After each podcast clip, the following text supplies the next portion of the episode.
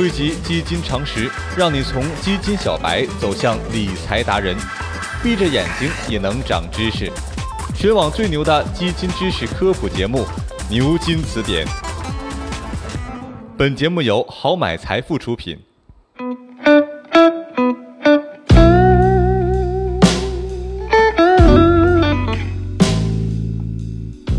好买哥呀，有个朋友前两天跟我说，说你看这运气啊太差了，买啥赔啥。去年啊，这股市最高点进去。没过几天呢，就赶上大跌了。后来呢，买基金也是这样，买的时候啊，那是收益十强，结果没过几个月，活生生的跌成了倒数，还真就是奇怪了。有句话说得好，人类一思考，上帝就发笑。你这一思考，上帝都快笑背过气去了。光凭着小小业绩就想选好基金，无异于是买彩票期待中大奖。现实是变化无常的，你的想法也不要太天真。基金的历史业绩固然重要，但绝不是选择基金的唯一标准。放眼国内外的基金排行榜，上年的业绩冠军在第二年可能已经是名落孙山了。一些近期表现惊人的基金产品呢，过往业绩也可能是相当的糟糕。如果只看短期收益，你会发现。三个月前排同类四十名，三个月后就排到了四百名之后了。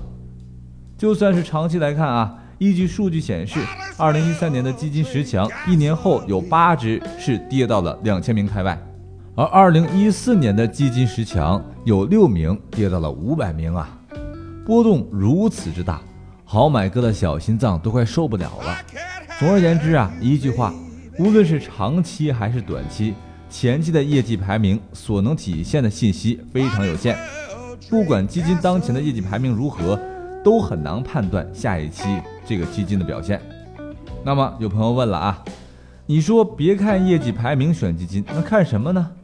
这么说吧啊，决定基金表现的因素有很多，包括客观市场情况、主题热点、基金团队等等。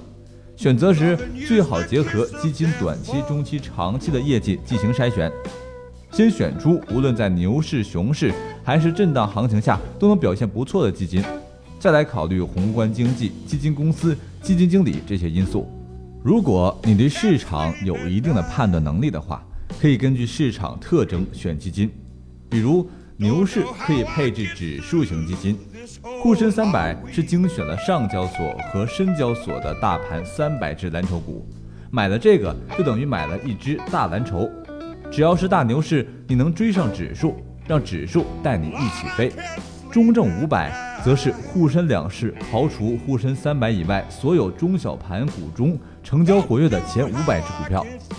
而在熊市、震荡市，就去配置债券基金、货币基金。债券基金专门投资于债券，风险高于货币型基金，低于股票型基金。投资对象主要是国债、金融债和企业债。货币市场基金。主要投资于短期货币工具，如商业票、银行定期存单、短期政府票据债券、短期企业债券等短期有价证券。除了刚才好美哥告诉你的这两点，基金优劣还得综合考虑下面这几样。第一呢，科学选基金，还要结合基金经理、基金公司的变化一起看。比如基金经理离职，过往业绩的延续要打一个很大的问号了。第二。短期业绩的剧烈下滑，有时隐藏了巨大的抄底机会，比如新兴产业主题基金暴跌，此时优秀基金经理、优质基金正是抄底最佳的时期，而绝不是那些没怎么跌甚至大涨的大盘基金。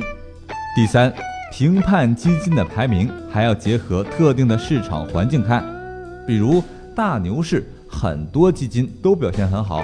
但并非投资决策能力优秀，只是正好赶在了风口上，因此还要观察熊市、震荡市中基金的排名表现，综合考虑。最后啊，是先判断风口，再找风口上飞得最高的猪。先对市场风向有了判断，比如有色金属、新能源汽车、消费板块等前景看好，就找这些方面收益能力排名最强的基金或基金经理。业绩好的基金到底追不追呢？这还得考虑各种因素。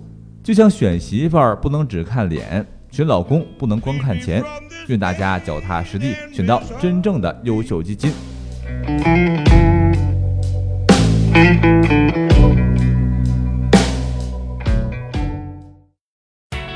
看百科不如听词典，关注微信公众号“豪买储蓄罐”，获得最新理财资讯。